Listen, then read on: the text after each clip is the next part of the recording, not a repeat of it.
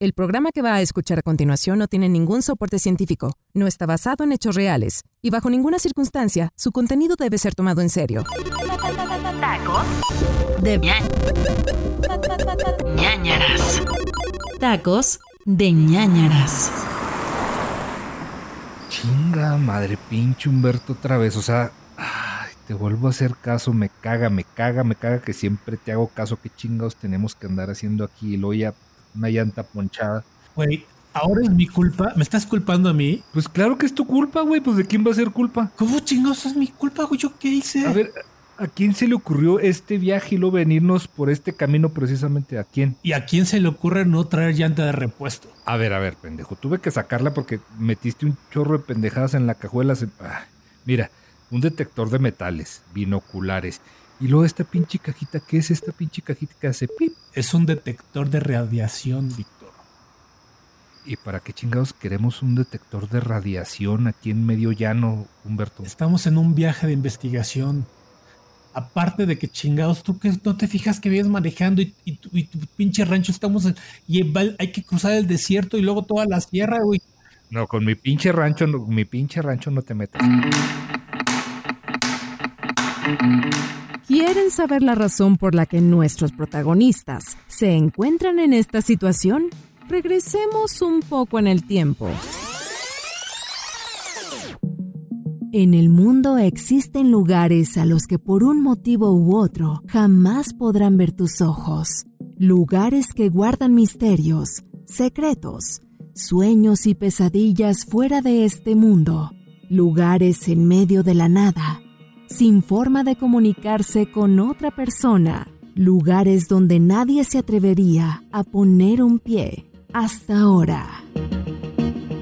Víctor y Humberto emprendieron un viaje que sin saber les cambiaría su vida. Bienvenidos a Tacos de ñañaras.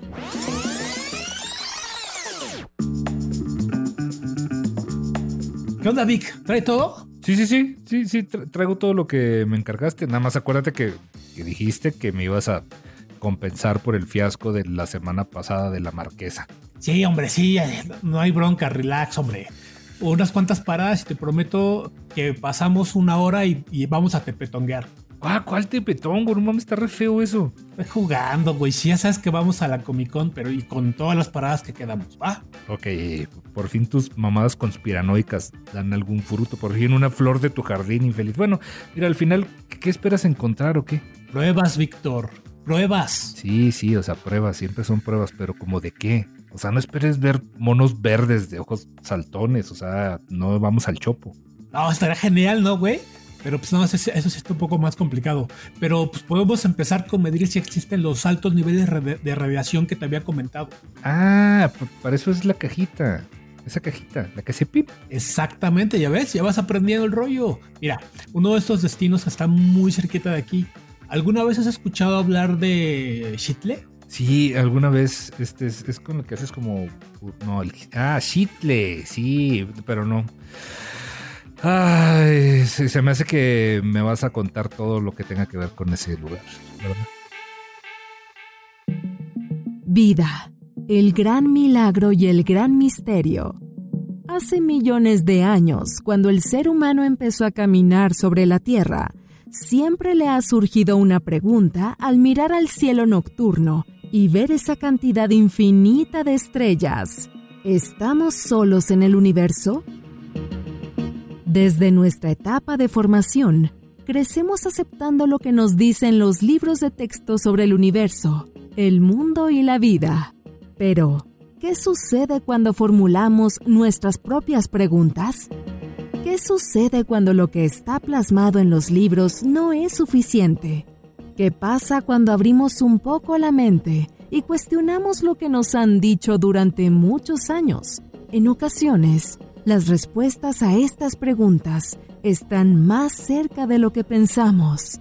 Cuando repasamos nuestra historia con un enfoque distinto, encontramos varias incongruencias.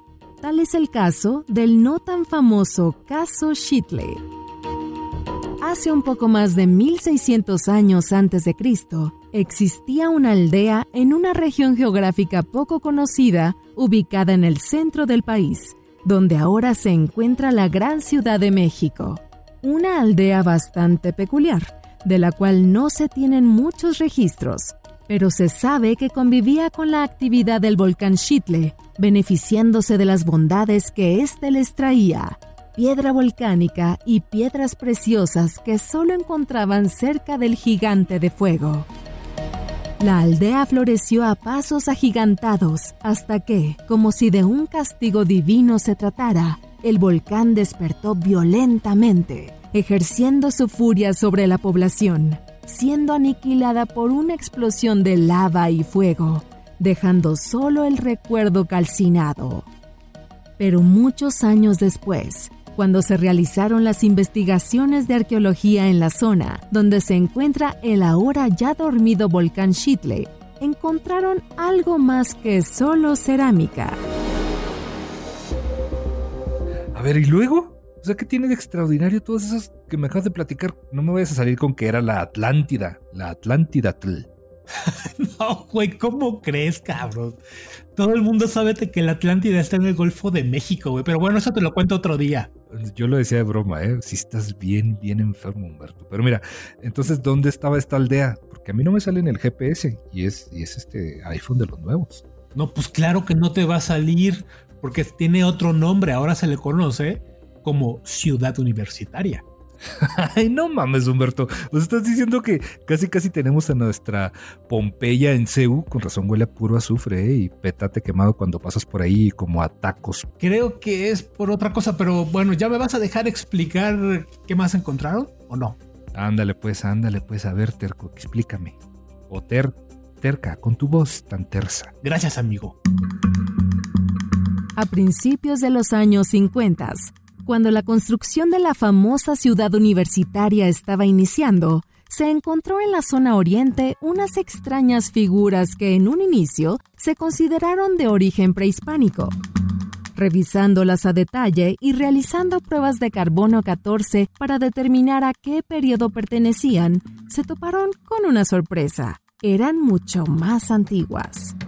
Las extrañas figuras contaban con elementos muy peculiares, eran representaciones de deidades desconocidas por los historiadores. Imágenes plasmadas en esos restos relataban cómo estas deidades descendían del cielo y usando algún tipo de tecnología desconocida, tomaban la energía de la actividad volcánica para darle poder a unos extraños vehículos voladores. El contacto con seres de otro planeta se había dado muchos años antes de lo que pensábamos. Los restos, a pesar de su antigüedad, bajo la luz correcta, desprendían un extraño y sutil brillo, casi hipnotizante. Jamás pudieron comprobar de dónde eran esas extrañas deidades o de qué estaban hechas. Lo único que los científicos de la época podían pensar era que teníamos ante nuestros ojos una posible prueba de una civilización jamás registrada y fuera de este mundo, que se había establecido en la zona, todo bajo la máxima casa de estudios del país. O sea que según tú, en Ceú se estableció una cultura alienígena, no en Polanco, no en Coyoacán, en Ceú. Eso es discriminación, ¿eh? es un poco racista. No, güey. A ver, ¿Cómo explicas todo eso? O sea, ¿cómo explicas las figuras hechas con ese material extraño y toda la cosa? Se seguro eran como los funcos de aquella época, ¿no? O sea, pinches monos feos, por cierto. Nadie, nadie que se precie de, de, saber algo colecciona funcos. Pues fíjate que uno de esos funcos feos que dices tú mató a alguien. Lamentablemente, esta historia no tiene un final feliz. Cuando las excavaciones iniciaron y encontraron estos restos, el gobierno mexicano no quería otro incidente como el de Roswell en su territorio e inmediatamente ordenó a fuerzas militares resguardar el lugar y los curiosos artefactos. Cuando intentaron hacer la recolección del material alienígena, durante la inspección, una de las extrañas figuras empezó a brillar sin razón aparente, con una intensidad tan fuerte que iluminó la oscura excavación, cegando a todos los presentes. De pronto, De la extraña figura, una estela de luz salió disparada, golpeando al teniente que lo sostenía, matándolo al instante. A partir de ese momento, se dieron cuenta que estaban tratando con algo peligroso y desconocido. Después del incidente, el gobierno mexicano y apoyado por el americano no iban a arriesgarse que la población, asustada en tiempos de la posguerra, cayera en pánico o que algún país enemigo se apropiara de esta tecnología para usarla en la guerra. Entonces decidieron enterrar todo el asunto, dándole carpetazo con el título de Caso Shitley. Desde ese momento, el acceso a esa zona de la famosa ciudad universitaria permanece cerrada. Personas locales afirman que constantemente y a altas horas de la noche se logran ver camiones y personal militar, no solo mexicano, sino extranjero, entrando y saliendo de la hora base. ¿Qué se hace ahí? Nadie tiene idea, pero seguramente no es una simple excavación arqueológica. No, ahora sí te la prolongaste, Humberto. O sea, me estás platicando Indiana Jones y la calavera de cristal. ¿Para qué te haces? Sale Sean Connery seguro también en tu historia. No, güey, te juro que todo es verdad por esta. Mira, te lo juro. Eh, piensa esto, ¿por qué crees que la gente le va a los Pumas, güey? Es puro control mental, güey. ¿Quién en, su, en sus cinco sentidos se podría ir a ese equipo? A ver, dime, güey. Güey, ni siquiera, a mí ni siquiera me gusta el fútbol, pero a ver, sí, no mames, ¿quién le va a los Pumas por convicción propia? Nadie el Gio. Ya ves, te estoy diciendo. Pero bueno, ¿dónde más vamos a hacer nuestra siguiente parada? ¿Dónde más vamos a detenernos a, perder el tiempo? Ay, gracias por mencionarlo. Mira, vamos a parar en un lugar que incluso a ti te puede interesar. Se dice que podría ser una zona de aterrizaje alienígena. Creo que conoces bien o estoy seguro que has escuchado hablar de él por lo menos. A ver, sí, un lugar que solo a mí me puede interesar serían los cochinitos, que está en la salida a Cuernavaca. Pero a ver, zona de aterrizaje, no mames. O sea, vamos a Santa Lucía a, hacerle el caldo gordo al peje, güey. Ya sabes que no hay nada ahí. Es, es como una plancha así gigante. Este, no hay ni canastas. Es como una cancha de básquetbol gigante. Y ya. No, güey. Me refiero a la zona del silencio. Ah, la de los héroes. Muchos misterios ocultan nuestro planeta y pese a miles de investigaciones y teorías desarrolladas por científicos, aún no se han podido aclarar. La zona del silencio es uno de ellos. Un lugar misterioso, enigmático y casi fantasioso, la zona del silencio ha dejado una marca importante para el norte de México. Radio sin transmitir, brújulas sin funcionar y extraños avistamientos de luces por la noche son solo algunas menciones de las extrañas situaciones que pasan constantemente en este lugar. Gracias a estos fenómenos fue que se le dio el nombre de la zona del silencio. Una zona desértica que comparten los estados de Coahuila, Chihuahua y Durango. Se ha convertido en la fascinación de investigadores y científicos que creen que las respuestas que tanto se han buscado sobre el misterio de la vida en otros planetas se encuentran ahí. Este enigmático lugar es conocido mundialmente porque sus coordenadas caen en el famoso paralelo 27, una línea imaginaria que comparte con nada más y nada menos que el Triángulo de las Bermudas. Con una fuerza magnética tan fuerte que es conocido por atraer basura espacial. Se cree que este extenso desierto contiene enormes depósitos de minerales, los cuales parecen generar potentes campos electromagnéticos que interfieren las ondas de radio. Este magnetismo hace también que las brújulas fallen, llevando a expertos a pensar que esta área atrae más meteoritos que ninguna otra en el mundo. Cabrón, como basura espacial. A ver, con Chumel Torres vestido de astronauta no te metas, ¿eh? Respeta. No, güey. Me refiero a que se dice que la zona del silencio atrae objetos que están flotando en el espacio, incluso meteoritos, Víctor. ¿Sabes? como si fuera un, un- un imán gigante, haz cuenta. Ok, o sea, atrae pura basura como programa matutino de Televisa, pero, pero ¿eso qué? O sea, unas cuantas piedras espaciales que caen en el desierto todo solo. ¿A quién le interesa? A nadie le interesa. ¿Estás seguro de eso, Vic? Ay, vas otra vez. Sí, ya, ya no estoy tan seguro de nada de nada. Gracias por preguntar. Uno de los casos más famosos en la zona del silencio fue un cohete antena que en julio de 1970 la NASA puso en órbita desde su base en Utah, aparentemente con la finalidad de observar cómo se comportan los objetos al momento de entrar a la atmósfera de nuevo. El cohete cumplió su misión y era momento de regresar. Se tenía planeado su aterrizaje en la zona de Nuevo México, pero, curiosamente y sin razón aparente, justo cuando estaba entrando a la atmósfera, una fuerza extraña proveniente de la zona del silencio desvió la trayectoria del cohete, haciéndolo estrellarse en medio del desierto de Durango. Se dio aviso al gobierno mexicano del aterrizaje inesperado, advirtiendo que el cohete contenía cobalto 57, un material altamente radioactivo, y ponía en peligro a la población local. El gobierno de México al escuchar esto, autorizó que un grupo de científicos y soldados de la NASA entrara a territorio nacional para realizar la búsqueda del cohete y del material radioactivo. El detalle es que el famoso cobalto 57 nunca fue encontrado, pero usando como pretexto la limpieza de residuos radiactivos, la NASA buscó alargar su estancia en el país tras percatarse del potencial científico de la zona.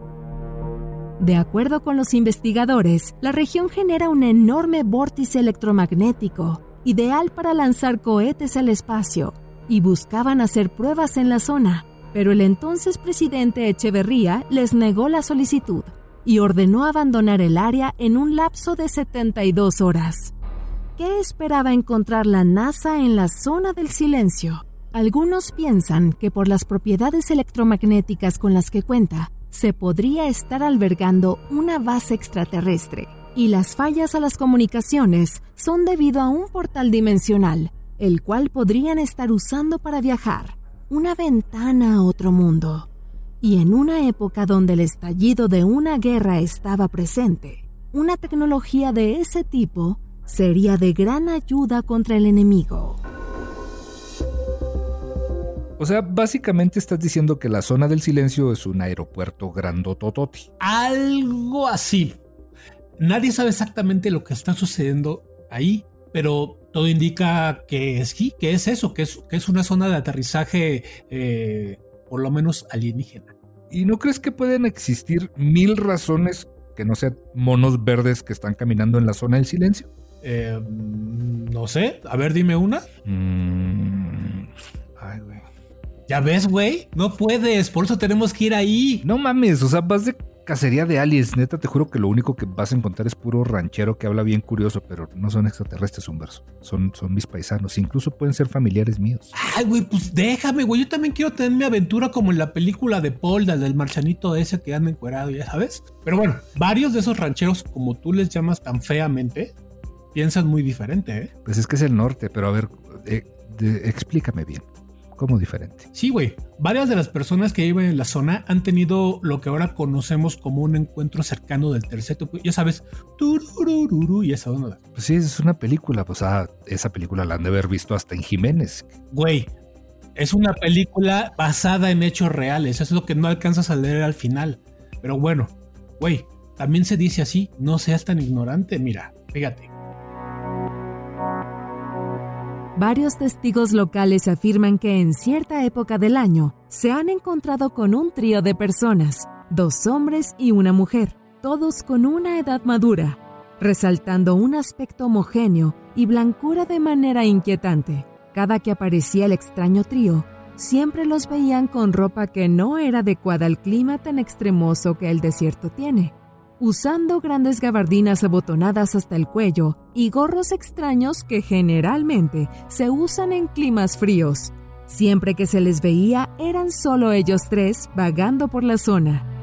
Algunos oriundos de la zona afirman que estas personas han tenido contacto con ellos, denotando su extraña vestimenta, e incluso por su aspecto físico se podrían confundir con extranjeros. Sin embargo, irónicamente hablaban español de una manera tan fluida como cualquier persona de la zona. Algunos los describen como personas amables que usan frases extrañas, tan extrañas como si las palabras de aquellas frases vinieran de un discurso aprendido. Ah, mira, como vendedor de cupcakes en la Condesa. Ándale, güey. Como un vendedor de cupcakes, pero intradimensional. Bueno, entonces, o sea, que ninguno le preguntó nada. Mira, yo soy de allá y sí somos bien chismosos, la verdad. ¿eh? Sí, pues sí, de hecho, de hecho sí, güey. Dentro de los relatos locales, se cuenta que el misterioso trío visitaba en la zona rural una granja, en la cual solo vivía un hombre de avanzada edad. Cada cierto tiempo tocaban a la puerta, pero el motivo siempre era el mismo.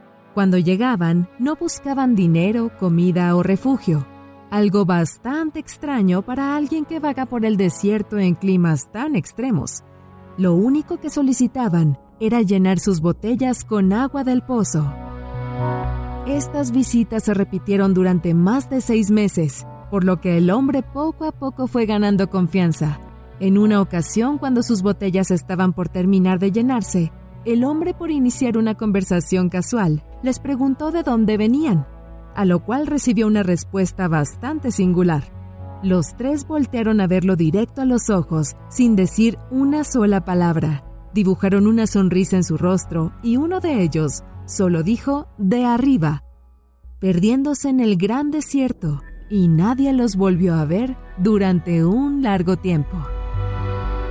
No fue sino hasta 10 años después que una pareja de antropólogos se adentraron en la zona del silencio en búsqueda de muestras e inusuales objetos que pudieran estar enterrados. Pero la aventura casi termina en tragedia. La joven pareja no se dio cuenta que una tormenta se acercaba hasta que fue demasiado tarde. Trataron de huir subiendo a su vehículo, conduciendo a toda velocidad, pero no fue lo suficientemente rápido, ya que la tormenta empeoraba cada vez más dejando su automóvil atascado en el lodo. La pareja se rindió esperando lo peor. Cuando de la nada, dos figuras iluminadas por los rayos que caían a la distancia se acercaban a la ventanilla de su automóvil. Al igual que con el granjero años atrás, los dos extraños le sonrieron y caminaron hacia la parte trasera para ayudarlos a salir de la ciénega formada. Solo fue cuestión de unos segundos cuando por fin el automóvil salió fuera de peligro y avanzó a tierra un poco más firme. Ya más tranquilos y agradecidos por la ayuda de los dos extraños, bajaron del vehículo solo para llevarse una sorpresa. Los dos hombres misteriosos desaparecieron sin dejar rastro alguno. Desde el bloqueo de señales de radio hasta la presencia de extraños seres, la zona del silencio ha sido un lugar enigmático y fascinante que todavía guarda muchos secretos, secretos que Humberto espera descubrir. Pero, ¿a qué costo? ¿Cómo que a qué costo? ¿Sabes lo que cuesta meter una grúa en la zona del silencio? O sea, si quiere llegar ahí en la arena, se atora. Ay, qué gracioso. Mamón. Güey, eh, tengo todo el camino escuchando tus pinches loqueras, tengo derecho a ponerle un poco de comedia a tu sarta de idioteces. Pero mira, ahora resulta que todos los lugares que existen en el mundo, los aliens quieren aparecer en pinches Durango. Saber, pues, güey, piénsalo. Es un lugar solo, gigantesco, un chingo de espacio, prácticamente virgen, pues. Es el lugar perfecto si quieres estudiar el planeta. ¿O no? Pues sí, pues sí, ok, pero ya que salgas con que los aliens ayudan a gente varada en el desierto, eso ya está muy mamón. Aliens samaritanos, ahora resulta. Mira, güey, ya, si tenemos contacto con ellos, yo voy a hablar, ¿ok? Qué vergüenza contigo, cabrón, qué pena. Ajá, sí, ajá. Mira, si hacemos contacto con alienígenas, te pago un pinche viaje a las Bermudas, cabrón. Va, no, mejor no, no, mejor no, así déjalo. Ahí sí, a las Bermudas dijiste, ¿verdad? No, ahí no voy ni a madrazos. Válgame, pues aparte del loco, exigente, payaso, infeliz y mamón, ¿por qué no vas a ir ahí? Mira, güey, si la zona del silencio no te da miedo, en las Bermudas es donde se te van a hacer yoyo los chones. ¿Por qué? A ti es el que te da miedo meterte al mar también, de seguro que, que tiene miedo que te salga un popodrilo. Querías ir a Tepetongo, cabrón, ahí, ahí te los prestan para flotar. No, güey, bueno, bueno, sí, qué asco. Pero me refiero a otra cosa, güey. Me estás, me estás sacando del tema. Me refiero al Triángulo de las Bermudas. Existen áreas del planeta que no solo son extrañas, sino que además le dan sentido a la palabra malévola. Una enorme masa de agua de casi el tamaño de Colombia, que se encuentra entre tres puntos en el Océano Atlántico, ha sido objeto de leyendas, misterios y muerte para muchos navegantes y pilotos. El Triángulo de las Bermudas es sin duda alguna uno de los lugares más misteriosos del globo terráqueo. No existe una persona que no haya escuchado una historia de este enigmático lugar. Durante siglos, esta inhóspita zona, que también se conoce por muchos como el Triángulo del Diablo, ha sido el hogar de horripilantes misterios y una tumba para algunas pobres almas que se atrevieron a recorrer la zona y nunca ser vistos de nuevo. Otros se han referido a este lugar como el limbo de los perdidos, ganándose a pulso el nombre, debido a que desde que se tiene registro, han desaparecido más de mil barcos y aviones. Simplemente desaparecen en el inmenso mar.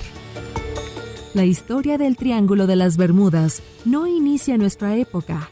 Los misterios que alberga este fantástico lugar datan desde el descubrimiento del Nuevo Mundo. Los primeros registros vienen del año 1493, es decir, el primer viaje de Cristóbal Colón. Este histórico personaje detalló en su diario una zona que catalogó como inhóspita y rara, un lugar que al entrar enloquecía a las brújulas de los navegantes, y gracias a ello, el miedo se encarnaba cada vez más en la tripulación, llevándolos a un estado de histeria colectiva. Poco faltó para que ocurriera un motín a bordo. Como ves, se dice que Colón en una ocasión vio una gran bola de fuego caer en dirección del triángulo, y días después una extraña luz se veía a la distancia a ciertas horas del día. ¿Lo ves? Igual que la zona del silencio, le caen meteoritos y todo este rollo, bueno, pues ahí es el mismo fenómeno electromagnético. Ay, Cristóbal Colón, güey. O sea, creo que eso no tiene nada que ver con el triángulo. Tal vez el cabrón terminó tragando agua de mar o algún peje lagarto o algo y por eso vio tanta babosada que estás platicando. O sea, yo creo que se perdió. No me digas que era el mejor navegante tampoco. O sea, el cabrón andaba buscando la India y terminó casi casi ahí en Veracruz. O sea, así que tú digas, hoy qué buen navegante, también la reina toda estúpida para que le da dinero. Güey, te estoy poniendo las pruebas en la cara. ¿Cómo es posible que sigas de incrédulo? Mira lo que debías de poner mejor dinero para la gasolina y ni las casetas has pagado. Ay, sí, Humberto. ¿Qué? Este, ¿Qué? No, no, no, no, nada, que está bien padre que vamos a Comic Con. No sé por qué vamos por Durango, pero mira, sígueme contando. Más bien, este, sirve que no me aburre, no nos matamos a la chingada, no quieres ni manejar. Sí, ya me di cuenta que estás sarcástico, ¿ok? Pero va, te voy a contar este pedo.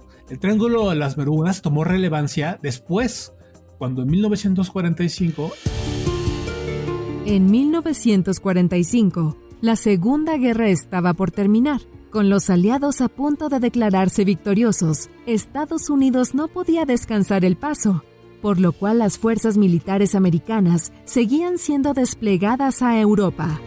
Un escuadrón de cinco bombarderos Avenger, conocido como el vuelo 19, tenía programado salir de Florida con destino a la Francia ocupada. Después de despedirse de sus familias, hacer el análisis de los sistemas y del clima, el cual era perfecto, se dio la orden a la tripulación de levantar el vuelo. A unos cuantos kilómetros de su despegue, el capitán del escuadrón, un experto veterano con muchísimas horas de vuelo, mantenía contacto con la base en territorio estadounidense, pero de pasar a un clima soleado y sin problemas, informó que el clima se encontraba raro. Grandes nubes se empezaron a formar sobre los bombarderos. Incluso mencionó que el mar era distinto.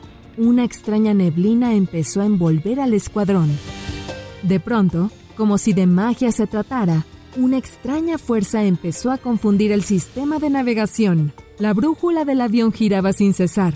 El capitán por radio insistió a los otros bombarderos que mantuvieran la formación, pero todo era inútil. Los sistemas internos de comunicación estaban totalmente muertos. Mientras tanto, en la base, La torre de control, horrorizados de la situación pero sin posibilidad alguna de ayudarlos, solo se resignaron a escuchar la voz entrecortada del capitán, que conforme pasaban los minutos se escuchaba cada vez más y más desesperado, pidiendo auxilio a la base. Hasta que el silencio invadió el sistema de radio. Solo ruido blanco, y solo eso estaba en la frecuencia. A partir de ese día, del famoso Escuadrón Vuelo 19 y sus cinco bombarderos, no se volvió a saber. De, seguro eran pinches aviones de Aeromar, ¿no los conoces esas madres? Víctor, eran aviones militares. Bueno, entonces, ¿qué piensas que sucedió? ¿Qué fue? Mira, no estoy seguro, la neta, pero las situaciones se parecen mucho a lo que sucede en la zona del silencio. Por eso quiero ir. Y como sé que te, te da miedo pues, ir al mar, pues mejor pasar por la zona, ¿no? Ahí aparte nos queda, nos queda de paso para, para ir a San Diego y así. a, ver, pendejo, no le tengo miedo, le tengo respeto, es diferente. Ajá, por eso traían los flotis en el chapoteadero el otro día, según me acuerdo, ¿no? Ay, es que estoy pensando que me va a salir muy caro este viaje a Comic Con. ¿Qué? No, no, no, nada, nada. A ver, ¿no crees que ya debió existir algún tipo de testigo o algo así? O sea, ya a estas alturas, digo, tanto año. Efectivamente, Víctor, sí hay testigos. Uno, específicamente el piloto. Bruce Gernon, un experimentado aviador que para el año 1970 vivió una de las experiencias más traumáticas de su vida, acompañado de su padre y un compañero de trabajo, desplegó de la isla de Andros con destino a la ciudad de Miami, un vuelo que normalmente tardaría unas dos horas, pero eso no era un problema para Bruce. No era la primera vez en la vida que hacía un vuelo como este. Revisó todos los sistemas y despegó sin complicación alguna.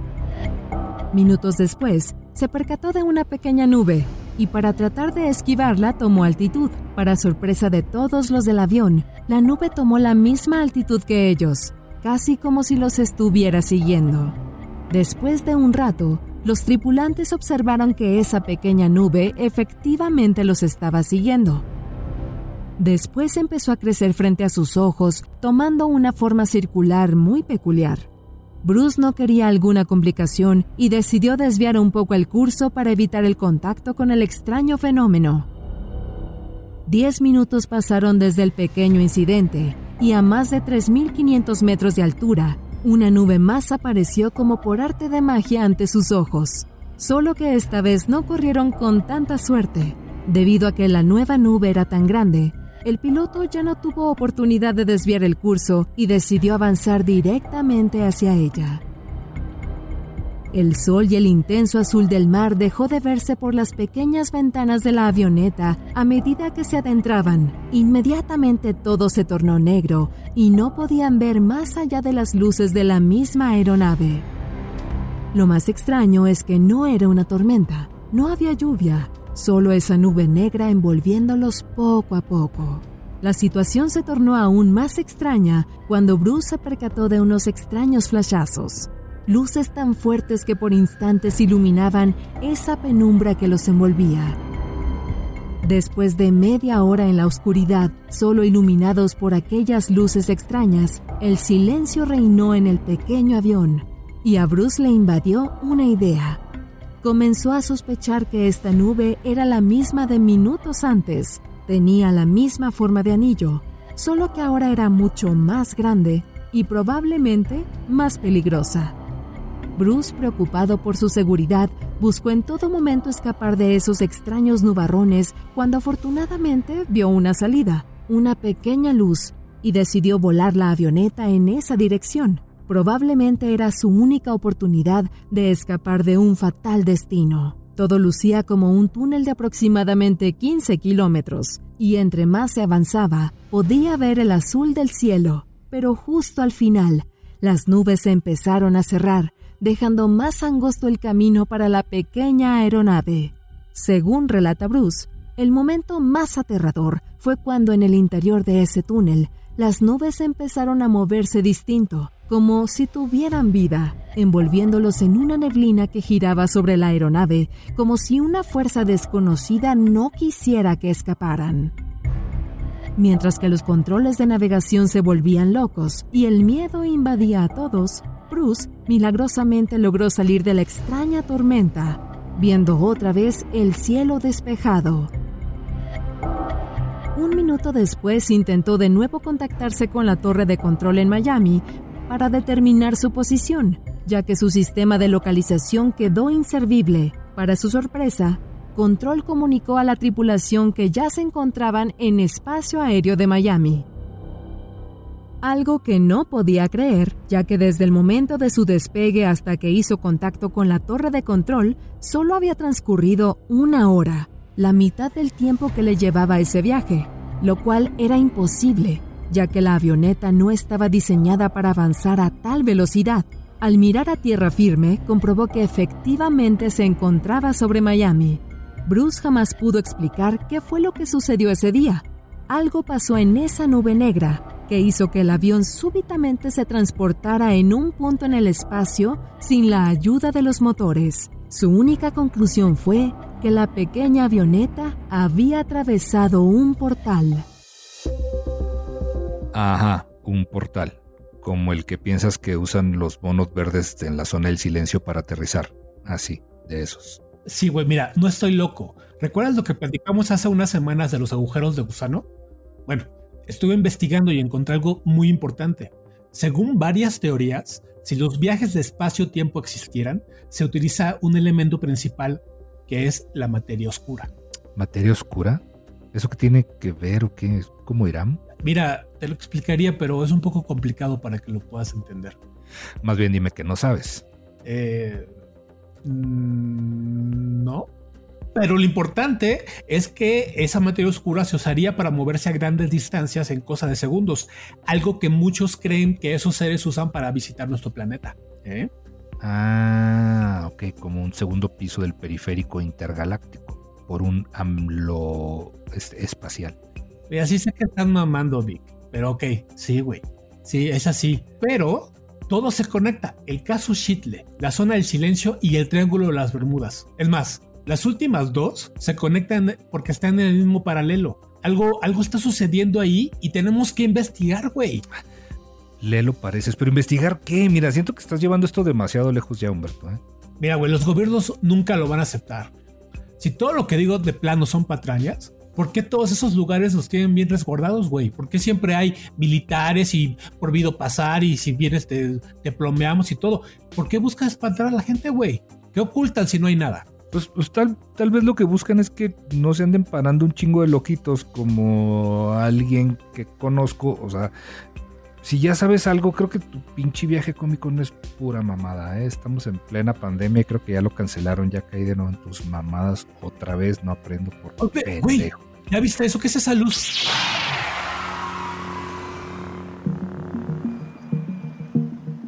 Una vez más, cuando alguien se acerca a la verdad, se busca silenciar. Existen fuerzas y grupos detrás de estos secretos y no dudarán en callar las voces que sean necesarias.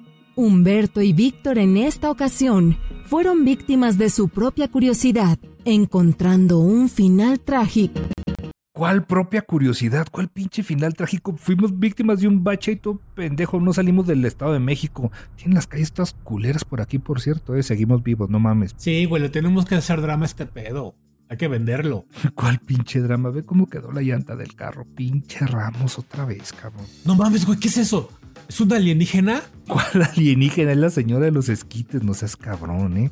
Señora, no ande chismosa también. ¿Usted qué chingo? ¿Quién anda vendiendo esquites en la noche? Dos con chile, uno del que sí pica y uno del que no pica. No, no sin mayonesa, no mames, señora. Pues que no ve.